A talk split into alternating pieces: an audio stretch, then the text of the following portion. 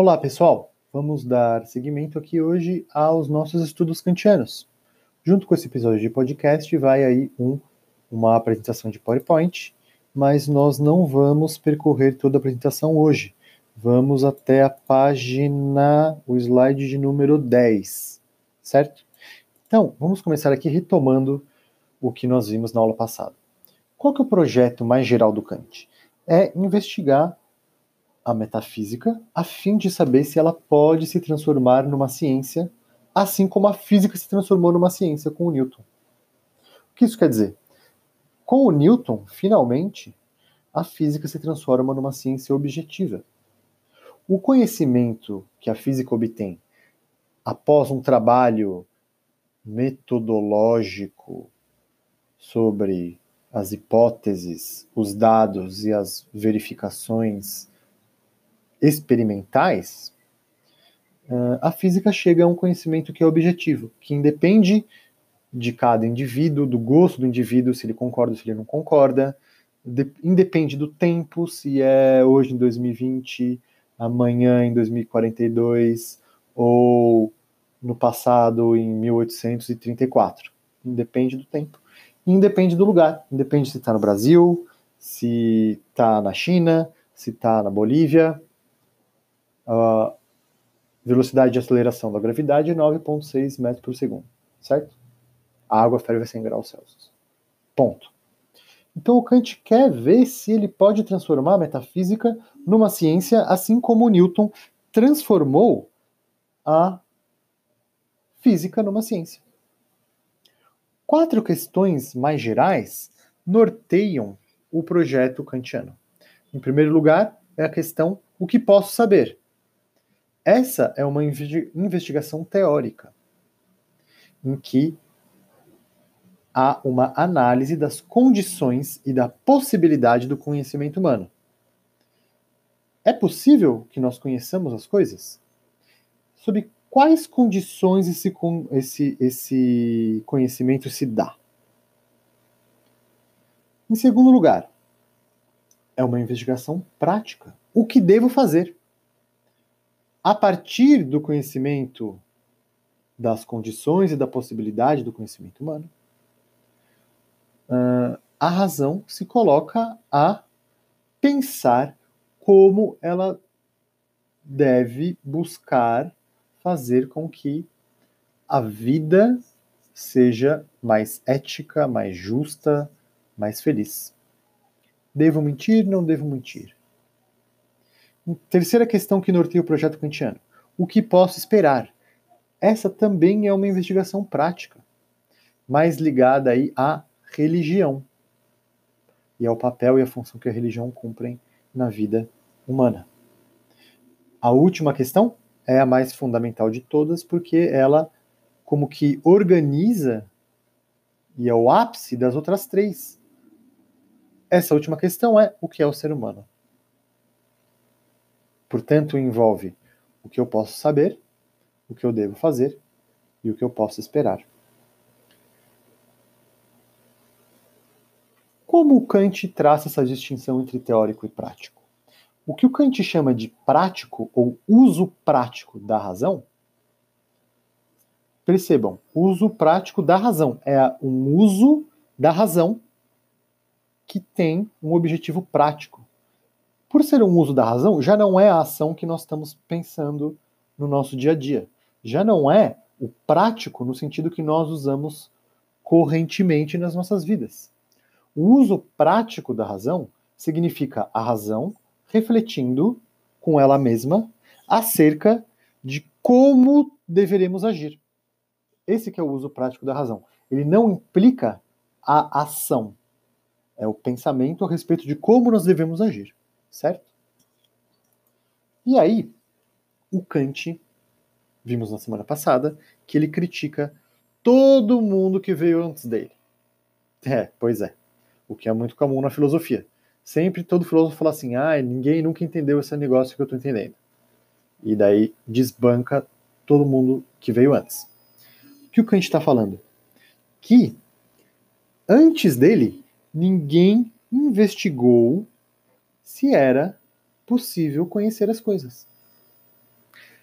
as pessoas, os filósofos, os cientistas, qualquer um com uma teoria maluca sobre qualquer coisa, uma teoria holística, uma teoria científica, uma teoria astronômica, uma teoria biológica, tanto faz. Qualquer um que tivesse uma teoria saía por aí fazendo afirmações acerca da realidade, o que as coisas são. Só que, diz o Kant, ninguém investigou antes disso, previamente a sair por aí falando das coisas, ninguém investigou se é possível conhecer a realidade. Ninguém investigou como o ser humano conhece e se é que ele conhece. Essa, basicamente, é a primeira questão do projeto kantiano. O que posso saber? Dessa forma, ao seguir essa primeira questão, esse primeiro questionamento, o Kant quer analisar o conhecimento humano. O conhecimento humano é possível? Há condições para que o conhecimento humano se dê? Quais são essas condições? Há algum limite para a razão? Ou ela não possui limite nenhum na sua ânsia, no seu ensejo a conhecer as coisas? Daí o famoso corte que o Kant estabelece entre dogmático e crítico. Os dogmáticos são aqueles que saem por aí fazendo afirmações a respeito das coisas, sem investigar antes se é possível afirmar alguma coisa sobre as coisas. E, por outro lado, o crítico, ou a filosofia crítica, que é aquela que investiga as condições de possibilidade da experiência humana. Como a experiência humana se dá? Como nós conhecemos as coisas? Qual é a resposta que o Kant dá, então, para essa questão, o que posso saber? Ele dá uma resposta muito marota. Ele próprio fala que ele quer fazer uma revolução copernicana na filosofia. É por meio dessa revolução copernicana, entre aspas, que o Kant quer ver se a metafísica pode se transformar numa ciência. Então vamos pensar um pouquinho aqui sobre Copérnico. O que fez o Copérnico? Ora, antes do Copérnico, a astronomia era geocêntrica. Isso quer dizer que uh, os astrônomos e os seres humanos consideravam que a Terra estava no centro do universo. E todos os demais planetas, estrelas e corpos celestes giravam em torno da Terra o universo seria finito e a Terra no centro. Todos os demais astros e corpos celestes percorreriam um círculo perfeito ao redor da Terra.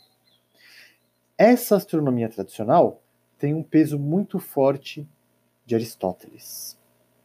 Aristóteles, como vocês bem sabem, e essa é a crítica que o Descartes, que o Bacon, que o Locke endereçam, a filosofia e a ciência anterior, uh, a ciência anterior ela era mais contemplativa do que propriamente nos possibilitava conhecer coisas novas.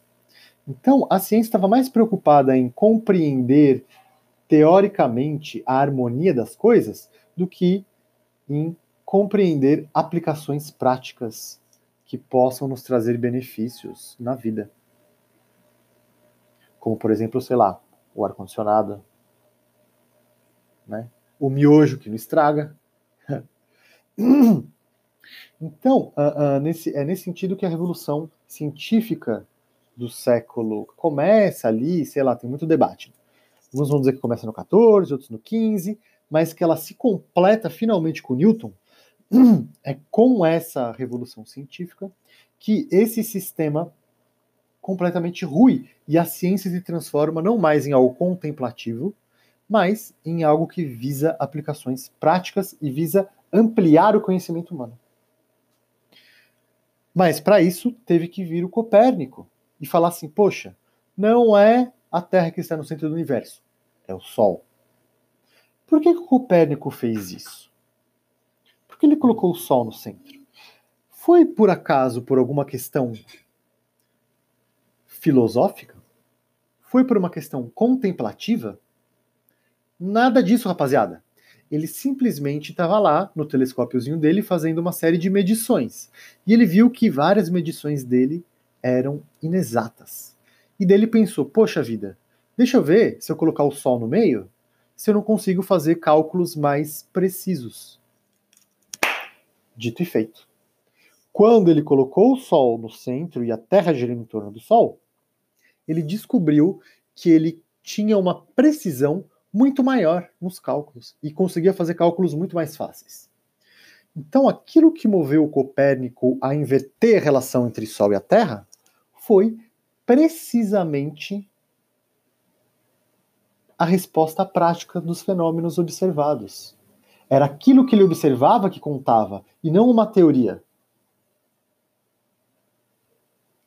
Curioso isso. Essa inversão é muito própria da dessa revolução moderna. Então, o que fez o Copérnico? Colocou o Sol no centro do universo, começou a estabelecer, na verdade isso não foi o Copérnico, foi um pouquinho depois, né? Que o universo é infinito, que ele não tem fim.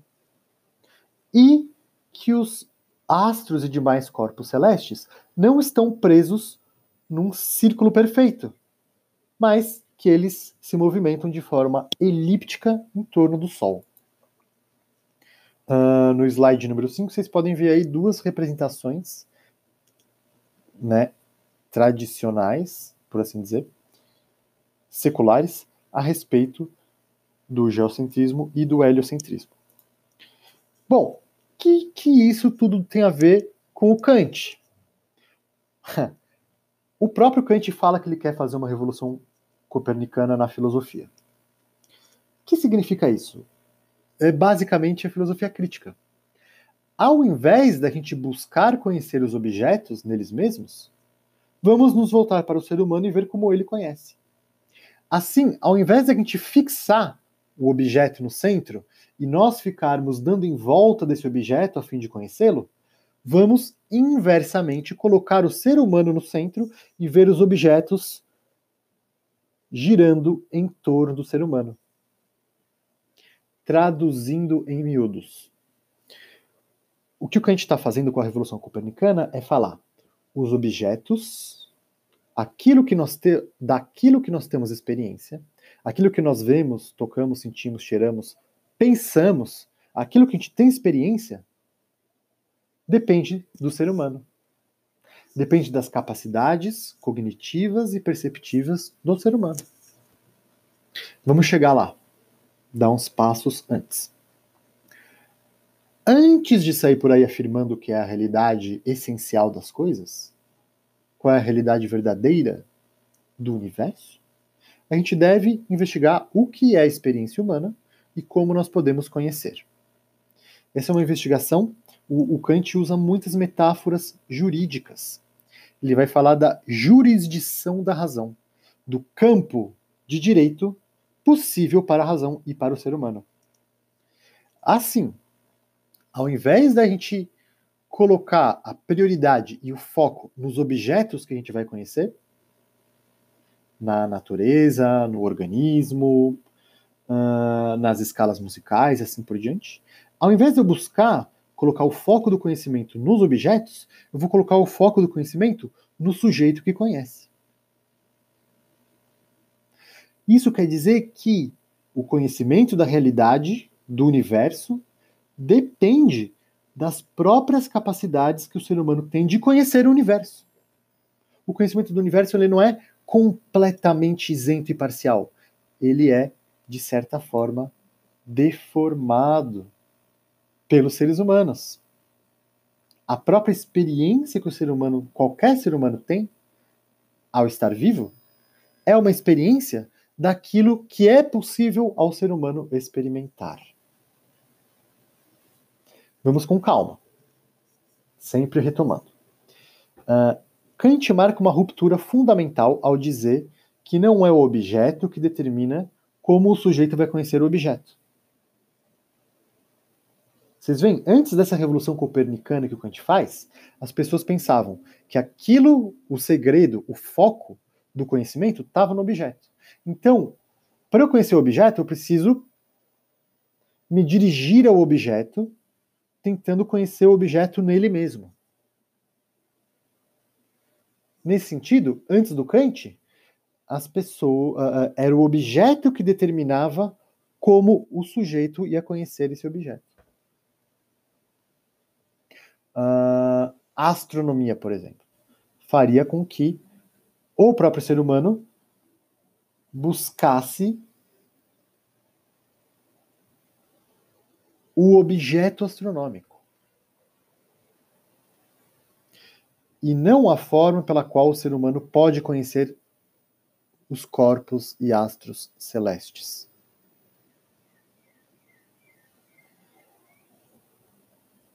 O que a gente faz então é falar que o conhecimento dos objetos depende do sujeito, depende do ser humano.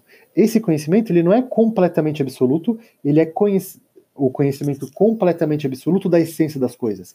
Ele é o conhecimento acerca daquilo que o ser humano pode conhecer. Isso cheira bacon para vocês? Um pouquinho de cheiro de bacon, né? Lembram do ídolo da tribo do bacon? O que, que ele falava? Eu cito o bacon no slide de número 7. É falsa a asserção de que os sentidos dos homens são a medida das coisas. Muito ao contrário, todas as percepções, tanto dos, tanto dos sentidos quanto da mente, guardam analogia com a natureza humana e não o inverso. O intelecto humano é semelhante a um espelho que reflete desigualmente os raios das coisas e, dessa forma, as distorce e corrompe. Isso é o Bacon que fala. Qual era a resposta do Bacon frente a isso? Poxa, precisamos criar um método científico que corrija a distorção que o ser humano faz. Qual é a resposta do Kant para essa posição do Bacon? Fala assim: Bacon, você tem razão. O ser humano é um espelho distorcido as percepções da mente ou dos sentidos guardam mais analogia com o ser humano do que com o objeto que a gente está percebendo e pensando. Você tem razão nisso. Acontece que método nenhum pode fazer com que a gente des desforme essa deformação que o ser humano aplica à sua esfera da experiência possível. Louco isso, né? Uma perguntinha para vocês. O céu é azul? Antes do Kant, certamente diríamos que sim. Depois do Kant, a gente não pode falar que o céu é azul. A gente tem que falar, poxa, para o ser humano, que não apresenta problemas anatômicos e fisiológicos na visão, o céu aparece como azul. Mas a respeito do ser do céu nele mesmo, da essência do céu, da verdadeira cor do céu, para além de todo ponto de vista, isso não sabemos, porque a gente não tem acesso a isso. Essa é a consequência da Revolução Copernicana.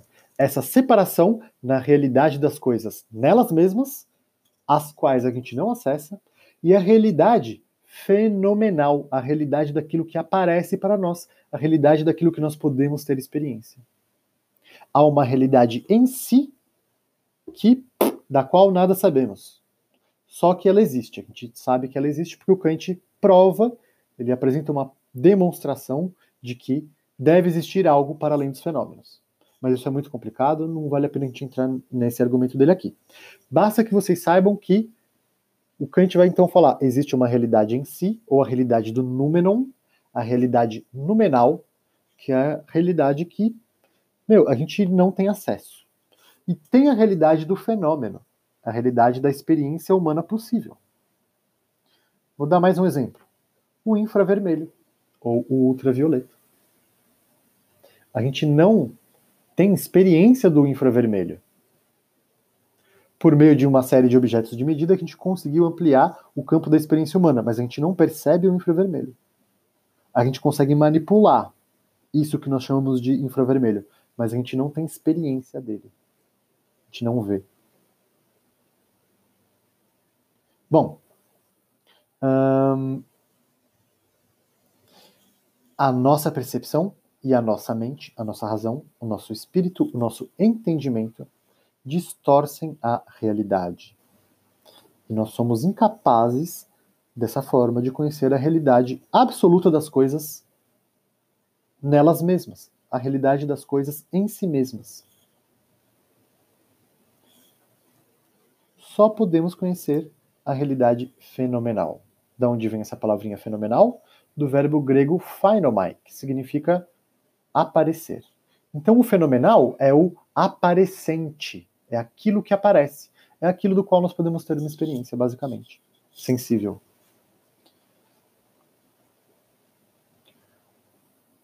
Há essa distorção que o ser humano opera e que cria um campo de experiência possível fenomenal para o próprio ser humano, essa distorção, essa estrutura cognitiva e perceptiva é chamada pelo Kant de transcendental. O transcendental, então, é a capacidade perceptiva e cognitiva de todo o indivíduo humano. Aí não há uma, uma gradação entre indivíduos, um tem mais, outro tem menos. Todos os seres humanos têm o mesmo transcendental. É esse transcendental que nos permite unificar as várias da, os vários dados da experiência sensível num objeto único ao qual nós chamamos copo, parede, cadeira, maçã, etc. e tal. Opõe-se ao transcendental o empírico. O empírico é aquilo que, do qual nós temos experiência. O empírico já é, portanto, a experiência deformada pelas capacidades transcendentais do ser humano. Assim, mesmo que haja pontos de vista particulares e subjetivos a cada indivíduo humano, o transcendental não é relativo a indivíduo nenhum, ele é relativo à espécie humana. Vocês já fizeram um experimento de imaginação para só refletir assim à toa, pensando como seria a experiência de vocês e nossa se nós humanos tivéssemos olhos de abelha?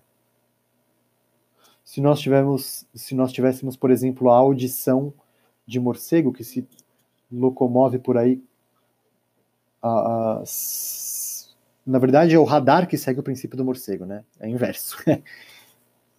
Imagina quão diferente seria a nossa existência se nós tivéssemos, sei lá, oito patas e produzíssemos teia que nem aranha? Ia ser uma outra realidade fenomenal. Ia ser um outro campo empírico. Pois é. O que nos leva a questões curiosas também, né? Dos aliens. Imagina uma raça de alienígenas, uma raça inteligente de alienígenas. Será que eles têm as, o mesmo transcendental que nós? Ou será que eles têm outros transcendentais? Fica aí uma dúvida curiosa. Rapaziada, acho que é isso por hoje. Já falamos bastante coisa complexa. E é isso aí. Vamos bem despacito. Vamos devagarzinho, com calma, sem apressar nem correr. Me despeço aqui de vocês e até a próxima semana.